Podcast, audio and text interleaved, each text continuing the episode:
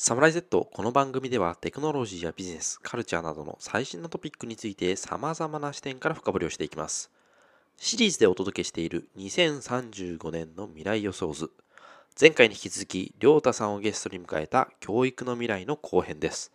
日本の教育は今後どのように変化していくべきでしょうか教えることの意味はどのように変わっていくでしょうか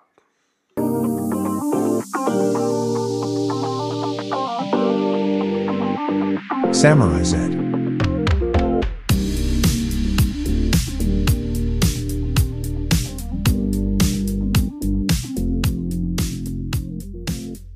結局今の教育、そのなんか、小中高のなんかゴールって結局なんか、いい、いい大学に入って、みたいな。まあ、いい、あるいはいい高校とか、あるいはいい中学とか、結局受験だからな。いくらなんか理想論で、なんか、よりなんか英語喋れるようになったとしても、うん結局試験で使わないってなったらバッサリ切られちゃうわけで、うんうんうん。親も親でなんか別になんか入試で使わんもん教えないでほしいみたいな人もいるし、気持ちもわかるし、うんうんうん。そもそもそこを変えなきゃどうしようもない問題はあるんだよね。だから入試で求められる内容を変えるか、それともっと抜本的に何かを変えなきゃいけないのかってのはちょっと問題だけど。まあ最近、まあまた英語の話になっちゃうけど、やっとなんかスピーキングとかライティングとか、ちゃんと、ちゃんと入試とか、そのなんか全国模試とかでも使われるようになってきたし、うんうんまあ、いい傾向ではあるけどな。その、総合とか探究とかで培ったものをどう試すかっていうのはちょっとな。試験で試すっていうのはかなりイメージしづらい。うんなんだろう。わかんないけど。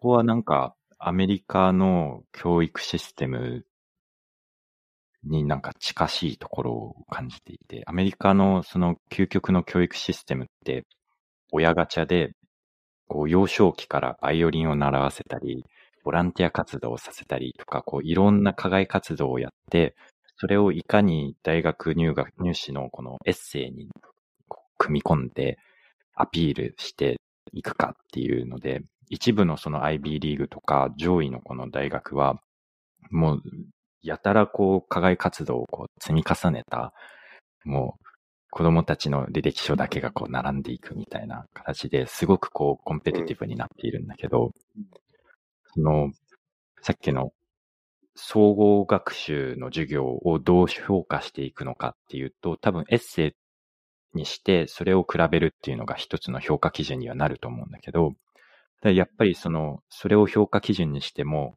それをこうハックしようとする親たちが、あの、現れてっていう、こう、なんかこう、なかなかこう、うまい形で評価できるっていう基準が、基準を作っていくのが難しいなっていうのは、日本とアメリカを比べていても、こう、感感じ。アメリカはもう、やって、そういう問題がもう起きてるのか。うーん。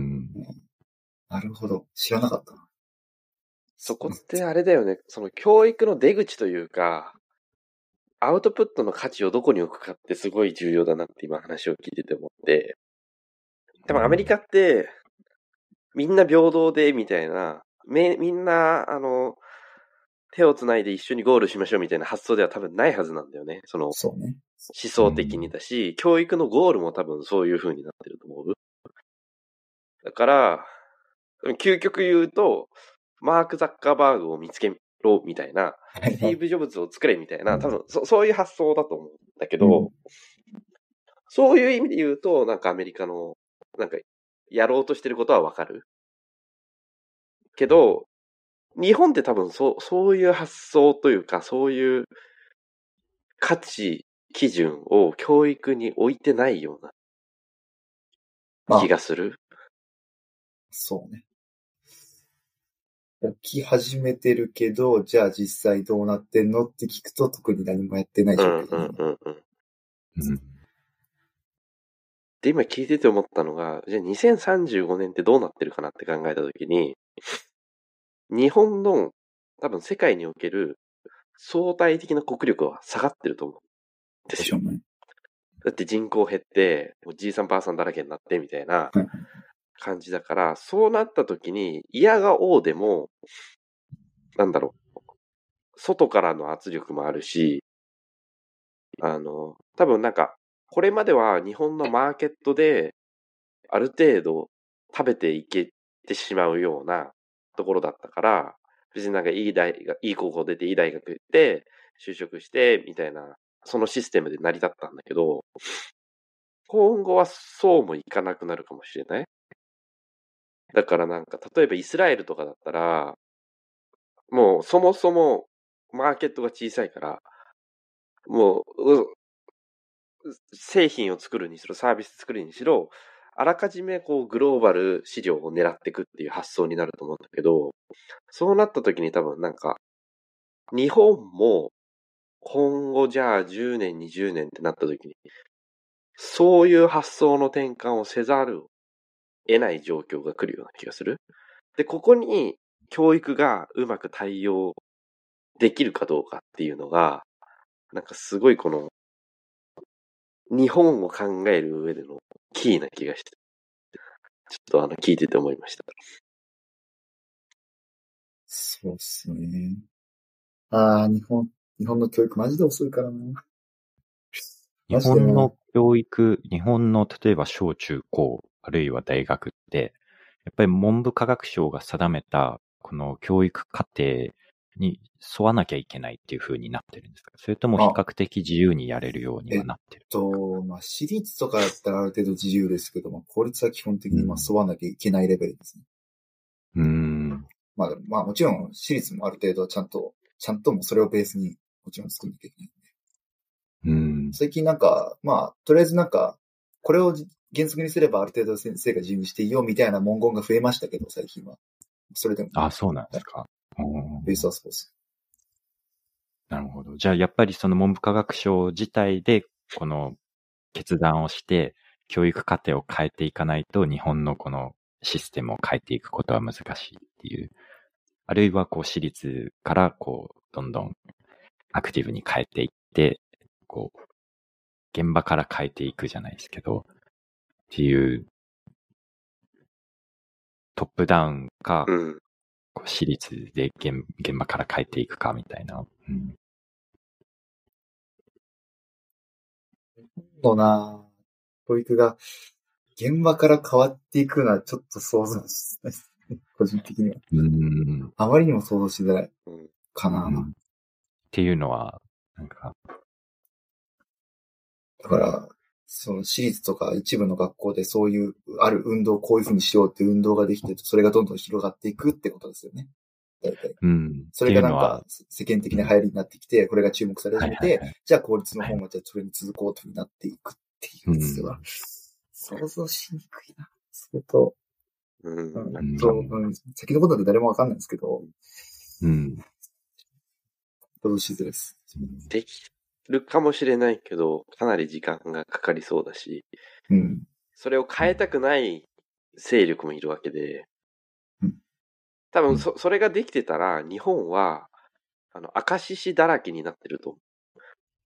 あの兵庫県明石市っていう、あの、ああ、はいはい。えっ、と、子供の予算倍増させて、えっ、と、税収も上げて、あの、出生率上げてみたいな。で、あの、外から人が入ってきてみたいな、そのモデルが、もう、まあ、いろんな自治体で今、あの、試そうとはしてるけど、でもすごくそれって時間がかかる話で、なんか教育もすごく似たような側面がありそう。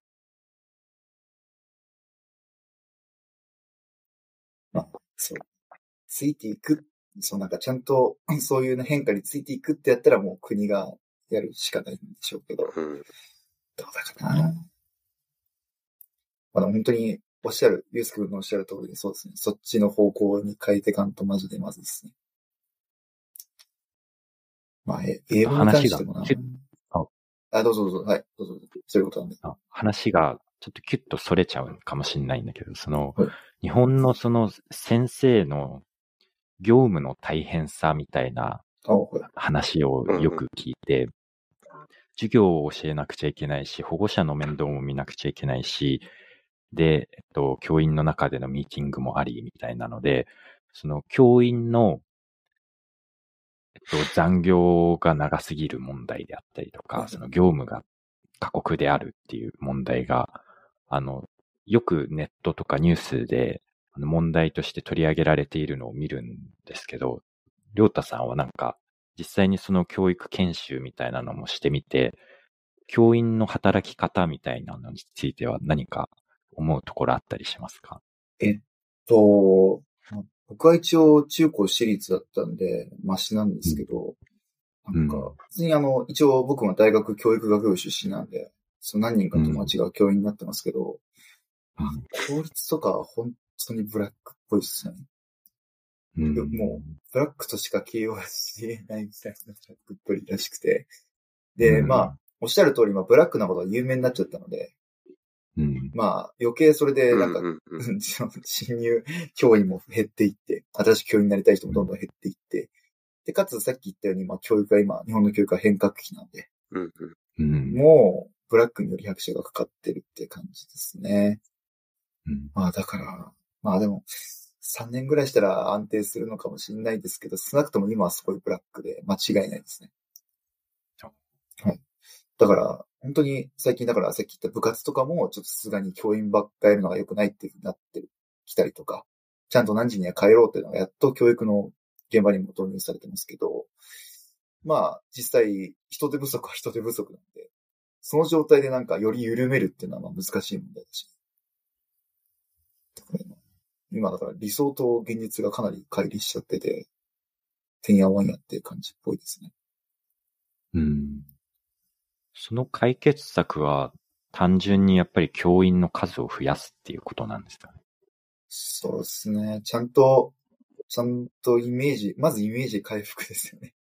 イメージ回復して、自然に教員の数も増えていって、そしたらよりやれることも増えていくし、緩めたりする部分も出てくるので、そうですね。根本的に、はい。この、今行っている改革をより進めてもらわないと、ただ悪いイメージだけが残るんで、さすがにまずいかなと思います。で、いい先生は大体辞めちゃうとかいう話もありますし。やっぱり、その、熱心な先生はあれこれやろうとしていますから、自分で。そうするともうなんか、もういっぱいいっぱいになっちゃって、ああ、もういい、なんか、精神病んじゃったりとか、もうシンプルにもういいやって、やめちゃったりとかするんで。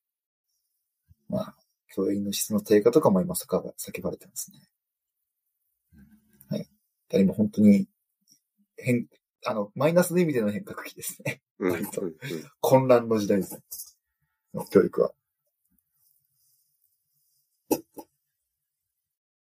そうですね。今の、今の教育界によりなんか、ああしよう、こうしよう、どんどんどんどん変革しよう、変革しようはちょっとエネルギー残ってないかな感はありますね。今はね。うん今現在は。まあ、ちゃんと教育の、そのなんか、教員の働ける環境をある程度整えてからですね。まずは。あと最低限以上の教員の数を確保してからうんうんうん変革かなとなるので。はい。課題が山積みですね、本当に。投資するかしないかだよね。国として。そうね。そう。この超高齢化社会で、子供に投資しなきゃいけないって結構大変だろうなと思います。難しいでしょう。あと10年、20年。うん。本当に、時間かかうん本当にリセットされないと。難しい。そう。あんだけ子供減ってる減ってるって。全然、うん状況はあんまり、すいません。下げちゃう。その話が多分戻ると思うんですけど、りょうたさんがそもそもその教育とか教員を目指そうと思ったきっかけとかってあったりするんですか？ああ、あります。と、まあ、ちょっと、ひねくれたこと言って申し訳ないんですけど、うん。僕は、その、あれですね、文字通り、反面教師というか、まあなんか、小中高であった教員の人とかが、ちょっと、あんまり好きじゃなくて、僕、大体教員になりたいっていう人に多分なんか、なんで先生になろうと思ったんですかって聞いたら、まあ、9割以上ぐらいが、9割9分9厘ぐらいが多分、なんか、あの、まあ、尊敬する先生がいてとか、子供が好きでっていうふうな回答されると思うんですけど、うん僕はいなくて、好きな先生。まあ、世話になった先生とかいるんですけど、特になんか好きな先生とか恩師みたいなのはちょっといなくて、逆にお前なんかこんな下手くそな教え方しやがってみたいな。そういうのでずっと見てたんで、俺やったらこうするわとか、俺でもこうできるわみたいな感じで、ぶつくさ言ってたら、やるか教員ってなったって感じですね。俺だったらもっとうまくできるわというか、まあ、実際にそのなんか、自分が何が得意かって見たときに教員に向いてたっていうのはもちろんあるんですけど、その精神的なというか、心のモチベーションを言うと、そうですね。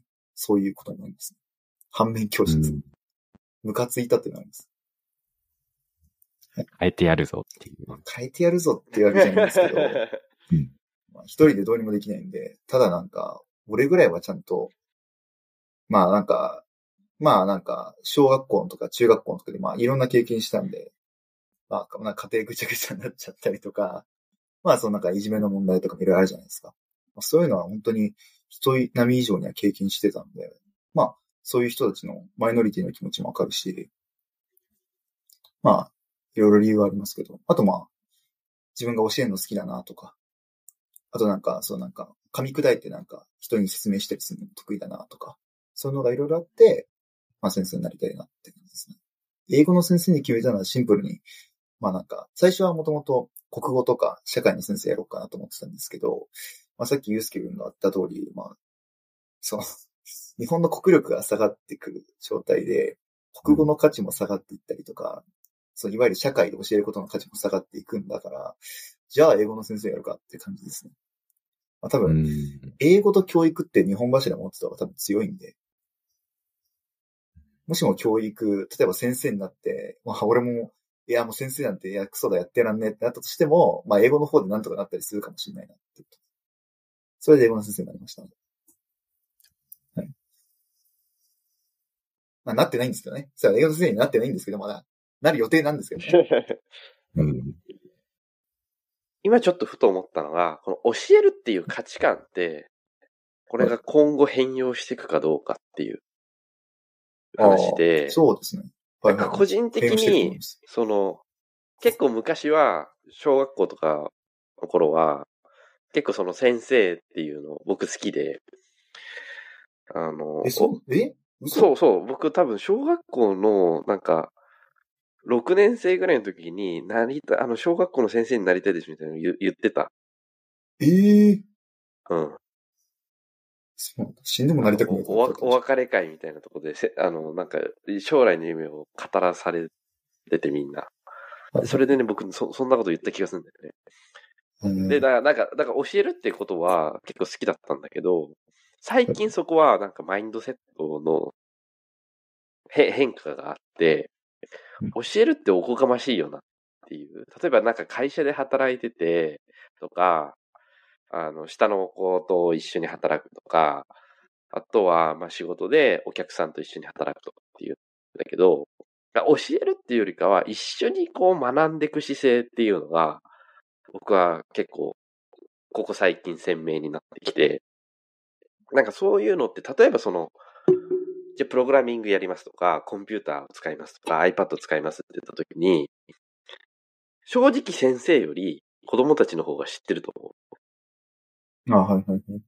う。で、そのまあ時に、その分野によってはあると。分野にとよってはある全し、この変化のスピードがどんどんどんどん速くなっていく中で、スポンジの吸収力がいいのは多分子供たちの方なので、絶対そっちだと。そうするとその教育、教えるっていう価値観自体が、もしかしたらその教育の中で変わってくるのかもって今ちょっと聞いてて。思ったんですけど、その辺皆さんどう思います？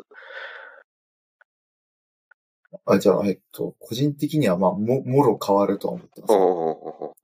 えっと、さっきの話にも繋がってくるんですけど、結局、今までの教育って、そうなんか、みんな同じベースを持っておくことが大事だったじゃないですか。うんうんうんみんな同じような知識を持って、みんな同じような考え方を持つ。その上で社会に出て、なんか、いろいろなんか層が起きないようにするっていうのも一つの目的だったと思うんですよ。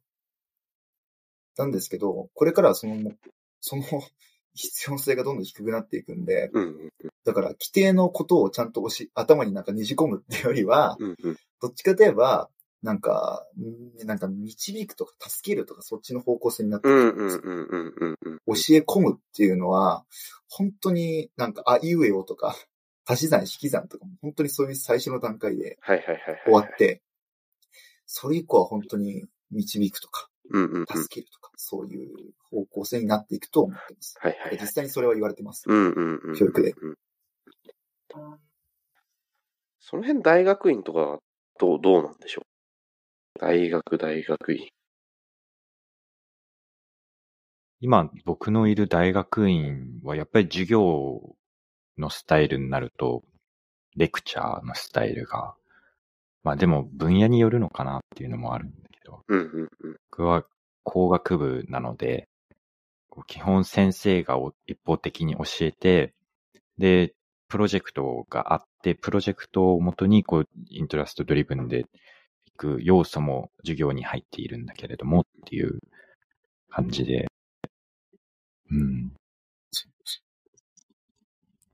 ちのところは、やっぱり、そのなんか、教育っていうのもあって、さすがになんか、ちゃんと自発自発性が大事だよとか言っときながら自発性のクソもない授業したらさすがにおかしいんで、うんうん。割と、うん。なんか、その生徒の意見とか、そのなんか生徒同士話し合わせたりとか、うんそのなんか、かなりリベラル、リベラルアーツ寄りなんで、うんそれなんか簡単っていうのもあるんですけど、うんうん知識を叩き込むっていう必要性よりむしろそれをどう発展させるか、どう考えていくかによってくるので、まあ本当になんか一方的なレクチャーっていうのは逆に少なかったですね。うん。一方的なレクチャーだとしてもなんかどうにかこうにかなんか生徒同士でなんかアイデアを作らせようとしたりとか、うんうんうんうん。まあ、もちろん、ちょっと、うんなん お前、お前、授業内容とやってること違うやんけみたいな人もいましたけど、まあまあまあ、それを除いたら本当に、すごい先生とかはもう、頑張って自主的にというか、うんうん。生徒のアイディアから授業をなんか進めていくみたいな、すごいことをしてました。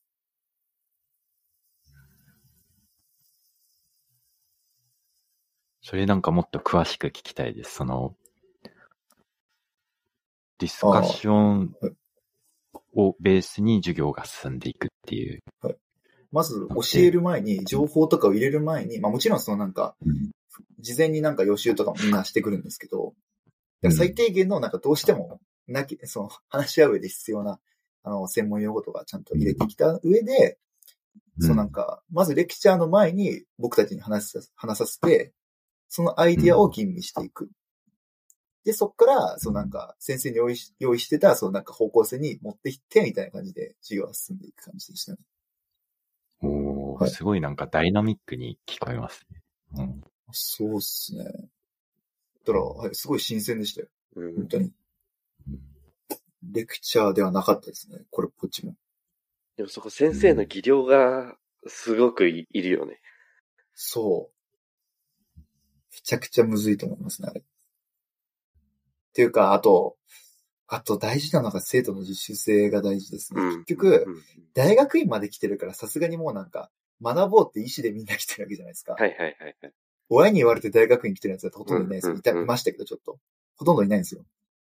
だから成立してるのかなとも思いましたね。はいはいはいはいはい。うん正直、ね、義務教育なんて文字通り義務教育で、うん。子供たちも義務だから来てる感があるわけで。基本はね。もちろんそのなんか子供が、ね、同じ友達に会いたいとかもありますけど。まあ勉強は義務じゃ、義務でやってるんで、うん彼らは。ってなってくると、あの状態でなんか自主性を持ってどんどんどんどん生徒主体に授業が進んでいくかっつうのは、これはむずいぞとは思いましたね。向こうで学んでて。その、例えば、あるプロジェクト例えばそのなんか、えっと、最新の技術を使って、その最新の技術をたくさんあるんですけど、ここれらの最新技術の一つを選んで、3人でグループを作って授業をしようっていうのがあったんですよ。そのプログラムとして。はいはいはい。あったんですけど、その、大学院生ですらかなり苦戦しましたから。まあ、もちろんそのなんか、みんななんか第一言語が英語じゃないんで、うちのクラスは。それ英語で疎通しなきゃいけないっていうのもあったとは思うんですけど、大学院生ですらかなり成り立たないこととか、ううまくいかないことがあったうんんで、これお前、中高生無理だろって思ったことは結構ありましたね。これを自主的にやらせる。相当先生がうまく立ち回って、かつ、そういう風方向に誘導するのを相当うまくやんないとなとは思いました。うんうんうん。かといって先生がやりすぎて先生のやりたい方向にだけ誘導していくっていうのもそれはそれで、それ自主性なんてなりますし、うんはっきりって相当難しいですよ。確かうん。いやできる人はできると思うんですけど、うんできない人はできないです。そこってもうなんか練習だよね。その自主性をどう育むかっていうのは、うん。僕高校時代に、高2かな、高1かな。なんか、か、あの、一クラス40人ぐらいで、それが20、20で分かれて、国語の授業だったんだけど、あの、ゼミみたいな形式で、ひたすらなんか一学期期間、芥川龍之介の作品を読むみたいな。で、短編を、あの、いくつか、あの、二人一組になって、読んで、えー授業をディ、ディスカッションを進めるみたいな、いう授業が、高校の時にあったけど、でもそれぐらいだったかな。だから多分、だから、結構すすごいなんかうまく、進んだ。うまく進んだ。うまく進んだと思うし、それは結構なんか、すごい印象に残ってる。教え、なんか一方的に教えられた授業よりかは、内容とかもそうだし、なんか、すごく残ってる。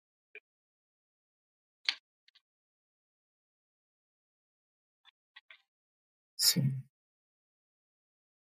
まあ、でもな、ああいう授業をなんか全部の先生に求めるっていうのも相当ですよね、うんとは正直。うん。むずいよ、相当。うん。だから、本当先に、生のアップデートっていうのがなんか、必要になってきそうですね。必要ですよね。もうなんか、うんそもそも教え方が変わっちゃうから、うんそりゃう、んもう、教、教員養成課程からもう力に直さないといけないし、うん。ねえお変えるところが多すぎるんですよね。一個なんか全然関係ないんだけど、なんか最近どっかで読んだのが、イギリスの教育ってすごくインプット重視みたいな話を聞いて、めちゃめちゃ本を読ん読んでああ、っていうのを聞いたんですけど、それは、そん、そん、そうなんですか？え、わかん、えっと、俺、その、逆に、すいません、質問質問で返してマジで申し訳ないんですけど、うん。アメリカの大学大学院で、やっぱめちゃくちゃ本読みます、そうでもないですかその課題図書みたいなのめちゃくちゃ多いみたいなのあります？教科によるっていうのはあると思うんですけうど、なんか、大学にいたとき、例えば、えっと、哲学とか、えっと、なぜか僕、リタラチャーの授業も取ったりとかしたんですけど、それはめちゃめちゃリーディングありました。でも、エンジニアリングの授業は、そこまで、あの、リーディングはなくて、っていう感じです。うん。まあ、だったら、多分イギリスの理系とアメリカの理系を比べないと、多分何とも言えないんですけど、確かに、はい確かに。イギリスの、少なくともあの、あの、僕の周り、僕の周りで全員文系なんですけど、うん、は、まあ、え、でも、理系の人も結構読んでましたね、本は。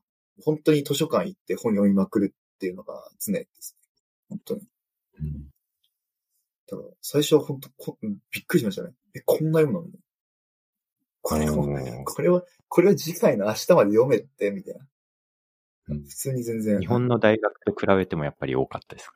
僕、日本の大学、日本の大学で課題図書出たことほぼなかったっすよ。うち。おー、あ、逆にそうなんですね。ほぼほぼなかった。うんおーだから、これよかったら読んできて面白いよぐらい。うーんこれは絶対読まなきゃどうしようもないみたいな本はなかったですね。ほぼほぼまあ、先生にもよりますけど。うん日本の大学のその教育学部の授業は基本やっぱりレクチャーみたいな形で。わかりやすくプリント配られてみたいな。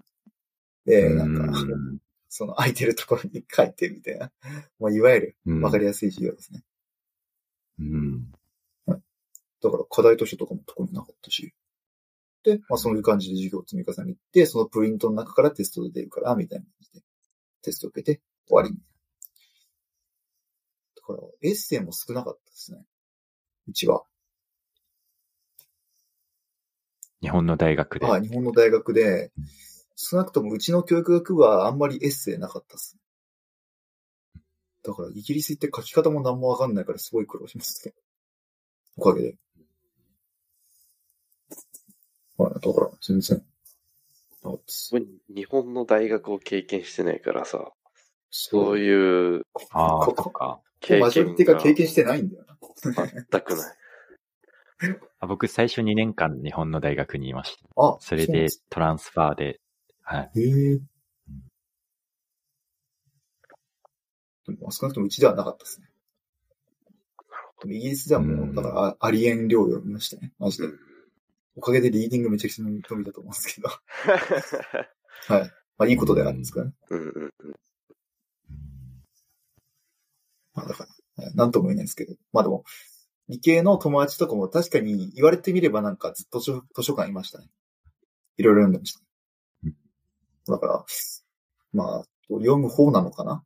ちょっと比べる対象がちょっと、アメリカと日本だからなんとも言えないけど、うんうんうん。うん。そうじゃあ今回は、えっと、りょうたさんをスペシャルゲストに迎えて2035年の教育の未来について話しました。イギリスのその大学院での話とか、英語教育であったりとか、あるいは日本の教育そのものを変えていくのにはどうしたらいいのかとか、えっと、教育課程から変える必要があるのかとか、教員の問題であったりとかっていろんな話が出てきました。今日はあの、ありがとうございました。はい、こちらこそありがとうございました。はい。それではまた次回お会いしましょう。